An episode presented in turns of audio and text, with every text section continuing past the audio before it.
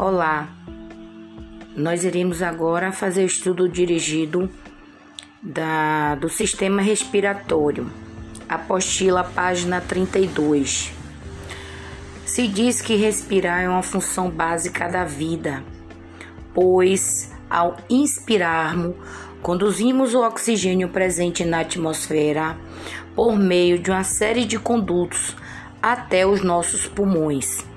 Isso quer dizer que o oxigênio é então transportado pelo sangue para todas as células do nosso organismo e, numa reação bioquímica, é utilizado para oxidar a glicose, que vai resultar em água e gás carbônico, transformando assim em energia. Só que uma parte desse gás carbônico é transportado pelo sangue de volta aos pulmões para ser eliminado através da expiração, aonde a energia liberada da oxidação ela será utilizada pelas células e assim as células desempenham as suas funções, que é manter a, vi, a vitalidade dos nossos tecidos. Então, Enquanto inspiramos, colocamos o ar para dentro, o ar entra na cavidade nasal, ele vai ser filtrado nessa cavidade através dos pelos, que funciona como filtro, retém partículas que está em suspensão do ar. Na parte superior da narina, revestindo internamente, você encontra a mucosa olfatória, ricamente é enriquecida por vasos sanguíneos, né? E além disso, a mucosa produz muco constante que reveste e retém as partículas menores de bactéria, além de umedecer o ar. Por que isso? Porque evita que o oxigênio seco queime o interior das fossas nasais. Depois de percorrer este caminho, inicialmente nas cavidades nasais, é que é filtrado, aquecido e umedecido, e aí o ar penetra na faringe. A faringe é um conduto comum à digestão e à respiração, que permite a passagem de alimentos pelo esôfago e do ar pela laringe. Na porção final da laringe, possuímos as amígdalas, que também são chamadas de tonsilas, cuja função é aprisionar e destruir micro-organismos que porventura penetrem no ar ou, com, ou venha com alimentos. Elas devem ser extraídas cirurgicamente quando elas causam muita infecção. Então, o ar, após percorrer a faringe, ele penetra na laringe, que é um tubo oco, protegido por uma cartilagem três tipos de cartilagem: cricoide, aritenoide e tireoide. Aí encontramos duas dobras importantes, aí é onde se localiza quem? As pregas vocais, que se movimenta através da passagem do ar.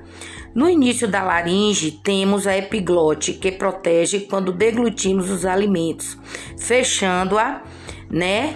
E assim nós engolimos, engolimos o, o, o alimento, né? Sem que ele vá para o pulmão. A traqueia é um tubo de 15 centímetros que possui anéis cartilaginosos em toda a sua extensão.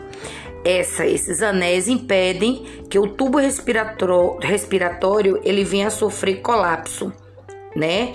Quando a passagem do bolo alimentar pelo esôfago, ou seja, ele tem mobilidade. Na sua porção inferior, a traqueia ramifica-se em dois ramos que são denominados de bronquíolo. Você tem um bronquíolo direito, que é mais curto e calibroso, e o bronquíolo esquerdo, que é mais comprido e menos é, calibroso. Lá na base do pulmão, eles vão penetrar no pulmão né? E formar canais finos, que é chamado de bronquíolos, né? Nesses bronquíolos tem glândulas que possuem muco. Devido à sua enorme semelhança com a árvore, o conjunto de brônquios e bronquíolos, ele é chamado de árvore brônquica, e nele existem os alvéolos pulmonares, monares, cerca de 700, 800 milhões de ovéolos, bem finíssimos, né, parecendo uma rede.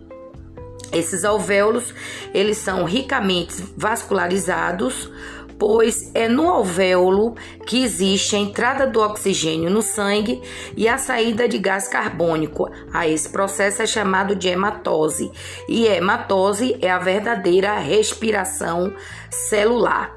Então, os brônquios, bronquíolos os alvéolos pulmonares compõem a estrutura básica do pulmão.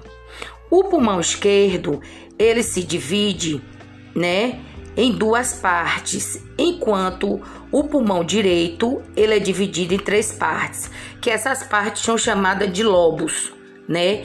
Então, entre o pulmão direito, que possui duas partes, e o pulmão esquerdo, que tem três, existe o mediastino, aonde abriga o coração.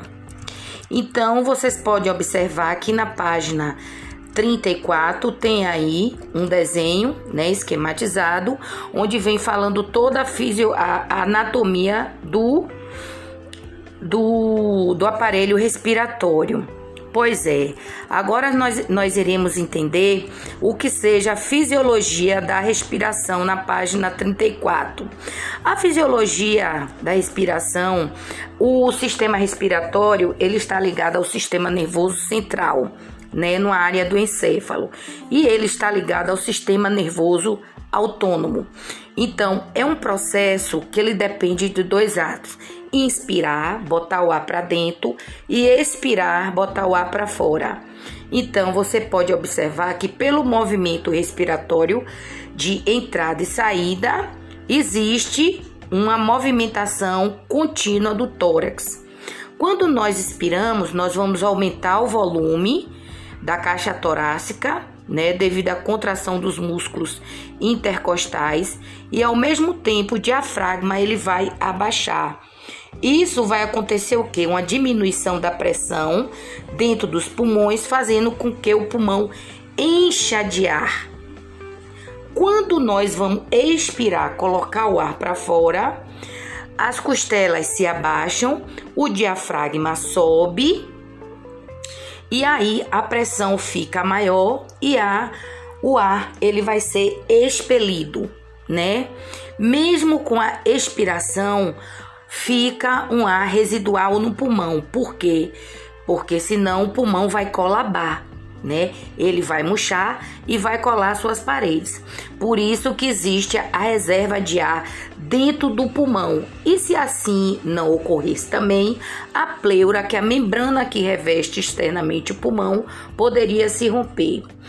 A intensidade, a variação, a intensidade a frequência respiratória, ela sofre variações.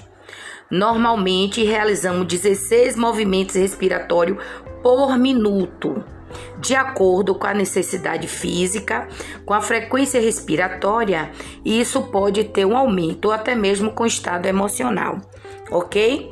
Então, o aparelho respiratório, né, ele é, é um aparelho muito importante, mas também não tão complexo, tá bom? Então, eu espero, espero que vocês aproveitem, estudem a apostila, né, onde foi determinado e tem um bom aproveitamento.